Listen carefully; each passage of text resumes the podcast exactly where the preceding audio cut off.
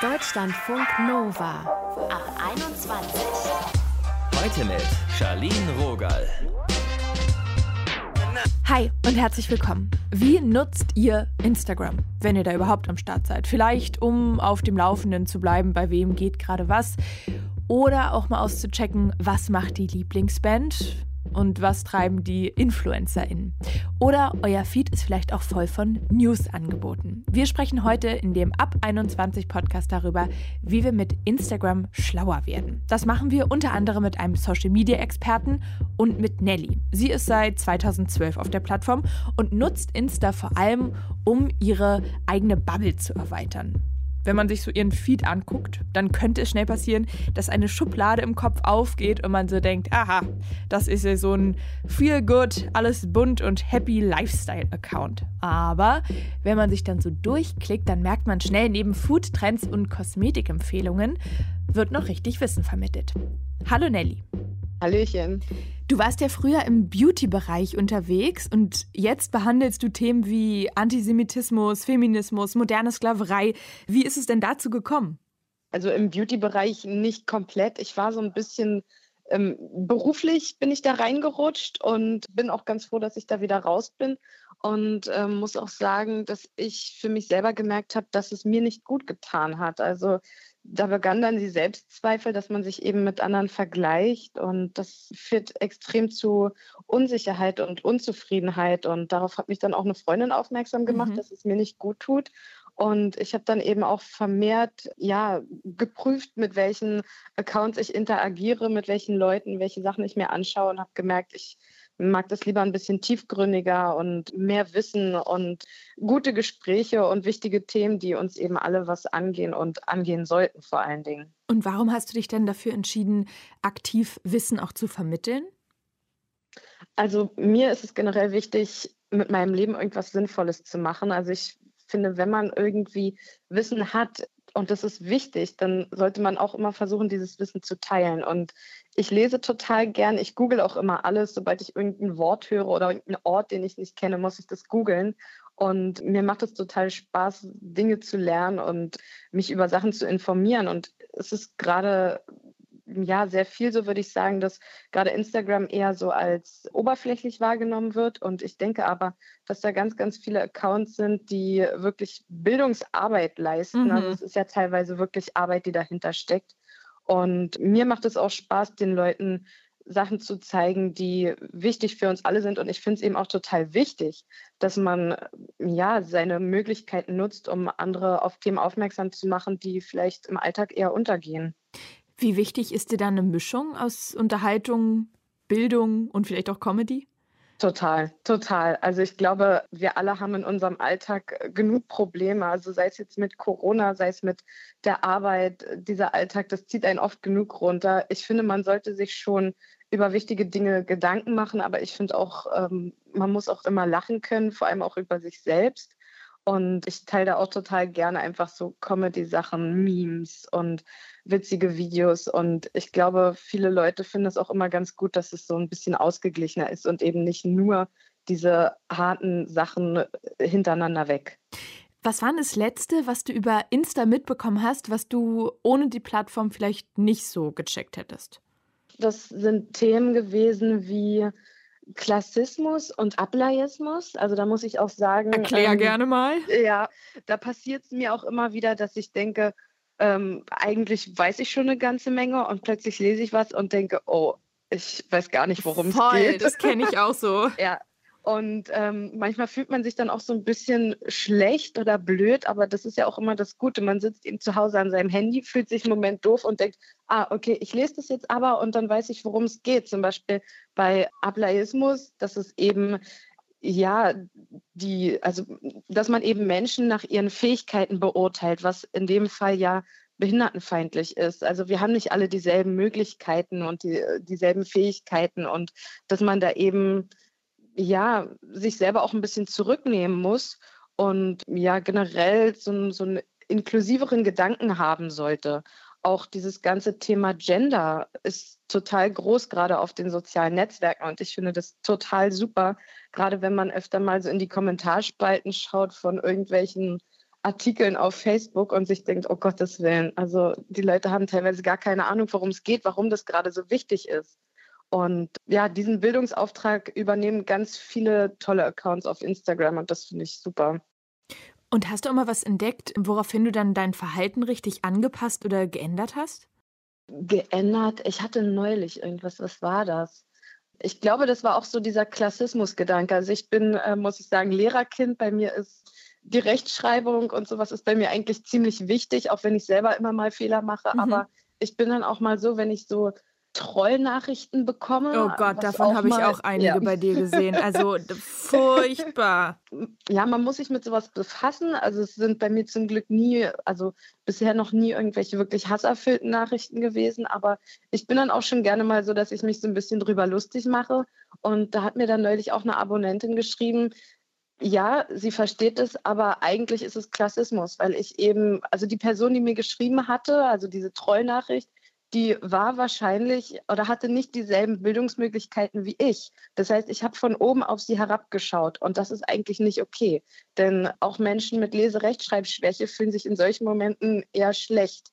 Und egal wie man sich gerne mal über so einen Troll lustig macht, sich dann über die Rechtschreibung so richtig lustig zu machen, ist dann eigentlich nicht mehr cool. Und nee, da habe ich mir dann auch gedacht, Sache. ja, und da habe ich mir auch gedacht, okay, ran. ja, genau. Und da lernt man dann total viel draus. Denn ich denke, wir alle sind mit politisch unkorrektem Verhalten aufgewachsen. Also egal, welche Ausdrücke vielleicht mal benutzt wurden oder welche Verhaltensweisen, das war, ich sag mal, ne, dieses typische, das haben wir schon immer so gesagt. Und wir sind ja damit aufgewachsen. Wir kannten das gar nicht. Aber wir sind ja keine, keine Steine. Wir können ja unser Verhalten ändern. Wir können uns weiterbilden. Und das ist total super. Und das sollten wir eben auch alle machen. Voll und gerade auch ganz schön, wenn es so gefühlt nebenbei passiert. Man ist eh auf ja. Instagram unterwegs, scrollt da ja. so ein bisschen rum und dann bekommt man noch was mit. Genau so. Du nutzt ja auch Insta, um aus deiner eigenen Bubble, aus deiner eigenen Blase rauszukommen. Wie machst du das? Ja. Also ich frage generell öfter mal meine Community, welche Accounts sie gut finden und ich versuche auch immer mal ja, mit Accounts zu interagieren oder mir die eben anzuschauen und denen zu folgen, die nicht in meiner typischen Bubble sind. Ich bin dunkelhäutig, das heißt, ich kenne mich halt eher mit den Rassismusthemen aus und zum Beispiel mit anti-asiatischem Rassismus habe ich gar keine Berührungspunkte oder auch mit Antisemitismus. Und da finde ich es total wichtig, dann eben auch mal ja, sich Empfehlungen einzuholen oder gezielt danach zu suchen, wer berichtet darüber, mit welchen Problemen sind die Leute äh, konfrontiert und eben auch offen zu sein und eben nicht nur sich in seiner kleinen heilen Welt oder in Anführungsstrichen heilen Welt zu verstecken, denn es gibt so viel mehr Probleme, als die wir selber haben. Ne?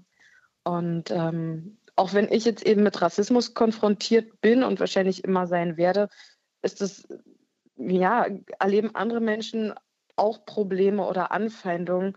Und da sollte man dann eben, ja, wie soll ich sagen, eine Ellie sein. Also praktisch ein, ein Verbündete, ähm, ein Verbündeter. Ein Verbündeter, genau. Ja, genau. Danke auf jeden Fall, dass du dir hier Zeit genommen hast. Sehr, sehr gerne. Das war Nelly für euch, aka Kekstorte auf Instagram. Tschüss. Tschüss. Deutschlandfunk Neue Sichtweisen und Perspektiven auf die Welt oder sich auch einfach Fakten abspeichern, das ist schon einfach auf Social Media. Aber wie können wir eigentlich überprüfen, welche Accounts und Infos wir auf Instagram vertrauen können? Darüber habe ich gesprochen mit Morten Wenzek.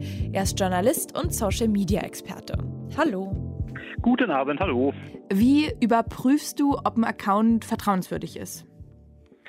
Ähm, man muss sich da als User, wenn man auf Instagram unterwegs ist oder generell auf jedem Social Media Account natürlich erstmal damit auseinandersetzen, was die Quelle ist, wer diesen Account möglicherweise erstellt hat oder wer zumindest für die Inhalte auf dem Account verantwortlich ist und das im besten Fall irgendwie über die Instagram-Bio nachvollziehen können, im besten Fall noch über eine Verlinkung auf ein Impressum einfach herauszufinden, welches Unternehmen, welche Organisation steckt dahinter und dann vielleicht dahingehend auch, welche Intention mit dem Content, der dort auf Instagram passiert, welche Intention steckt vielleicht dahinter und welche Art von Meinungsmache soll damit passieren.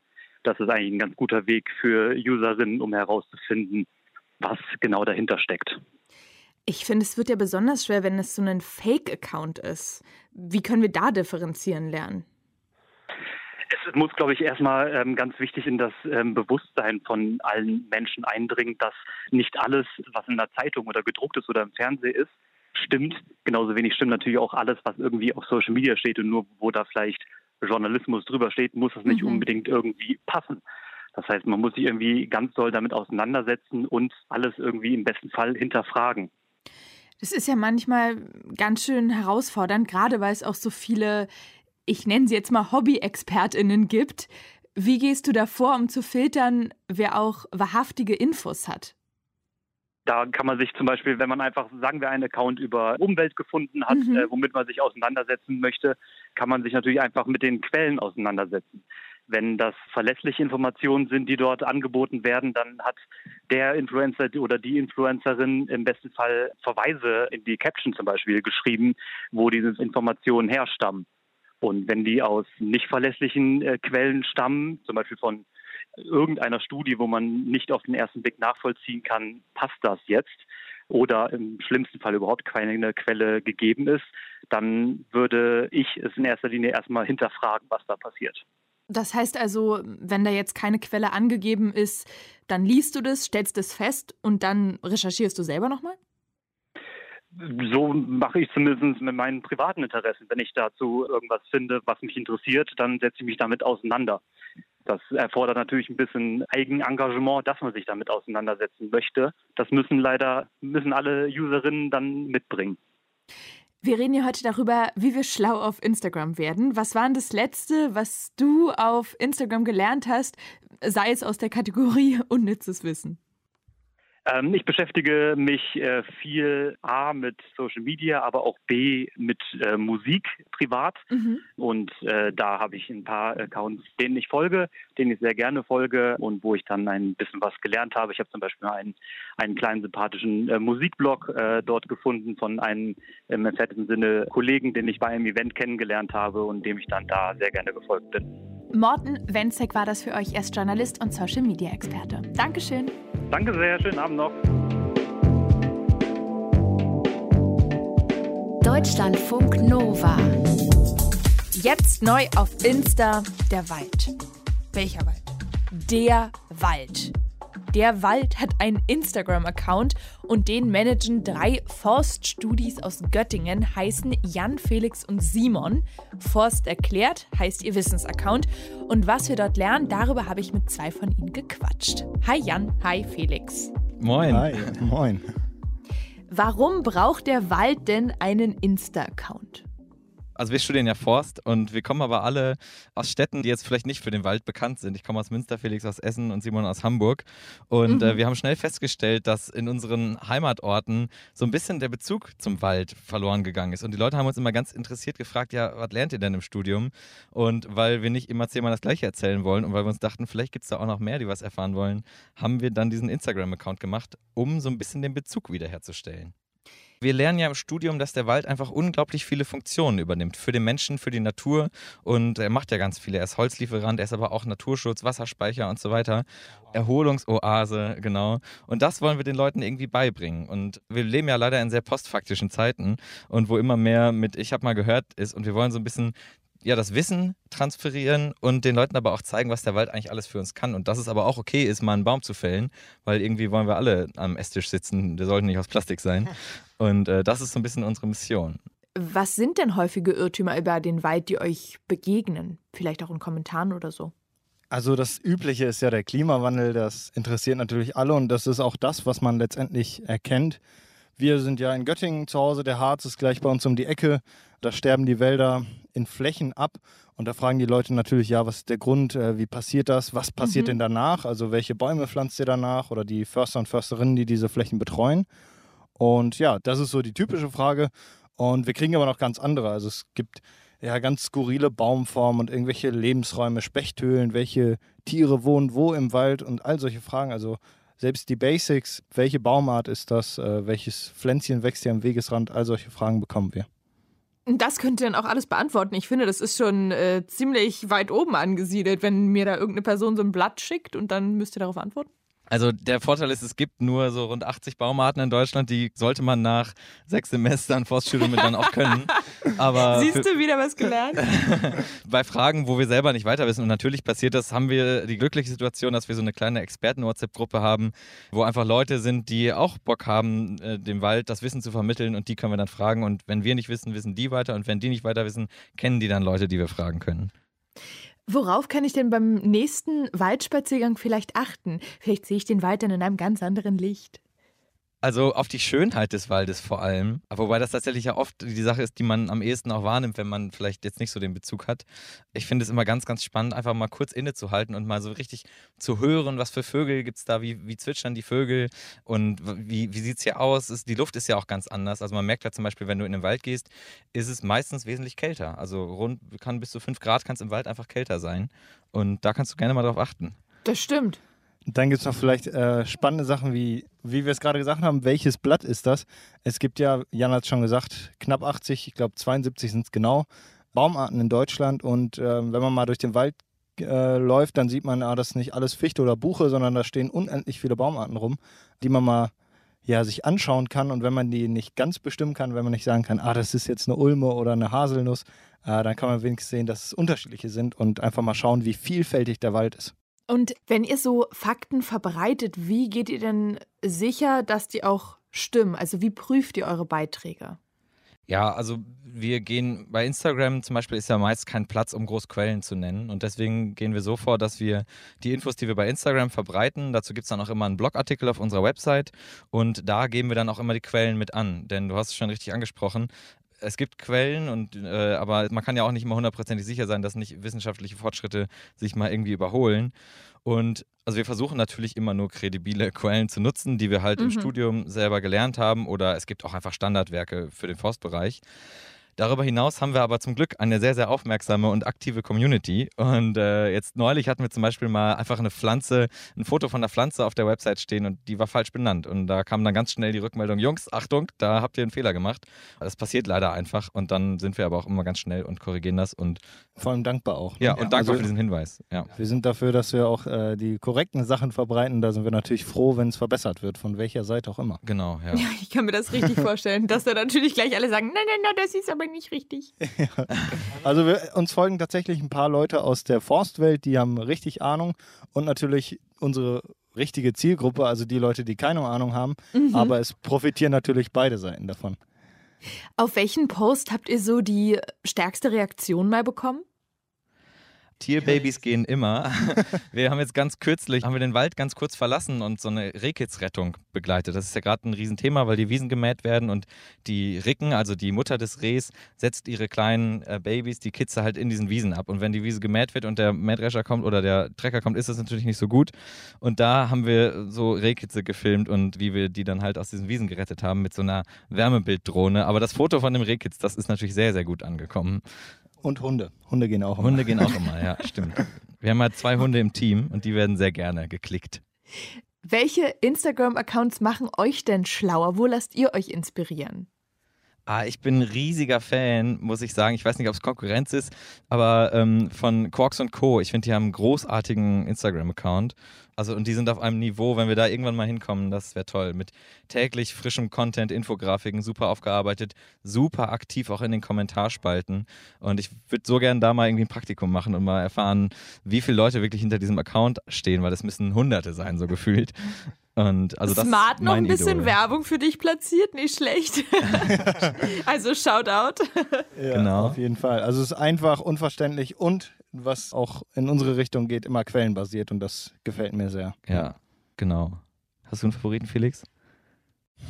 Nee, ich bin nicht so, tatsächlich außerhalb vom Fast erklärt nicht so der große Instagram-Nutzer, aber Tagesschau zum Beispiel ist, dann ist man wenigstens immer auf dem neuesten Stand.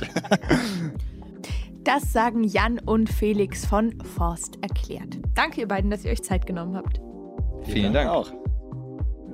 Lernen nebenbei. So werden wir mit Instagram schlauer. Darum ging es hier heute. Egal, ob wir lernen oder einfach nur so ein bisschen rumscrollen, prokrastinieren oder uns inspirieren lassen, wir verbringen viel Zeit auf Instagram und Co. Eine aktuelle Studie belegt das. Über 90 Prozent der 14- bis 24-Jährigen, die nutzen Social Media mehrmals die Woche. Bei den 25- bis 39-Jährigen sind es über 80 Prozent.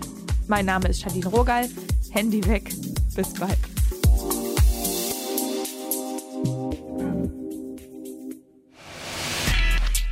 Deutschlandfunk Nova. Ab 21. 21. Die Podcasts jederzeit auch auf deutschlandfunknova.de.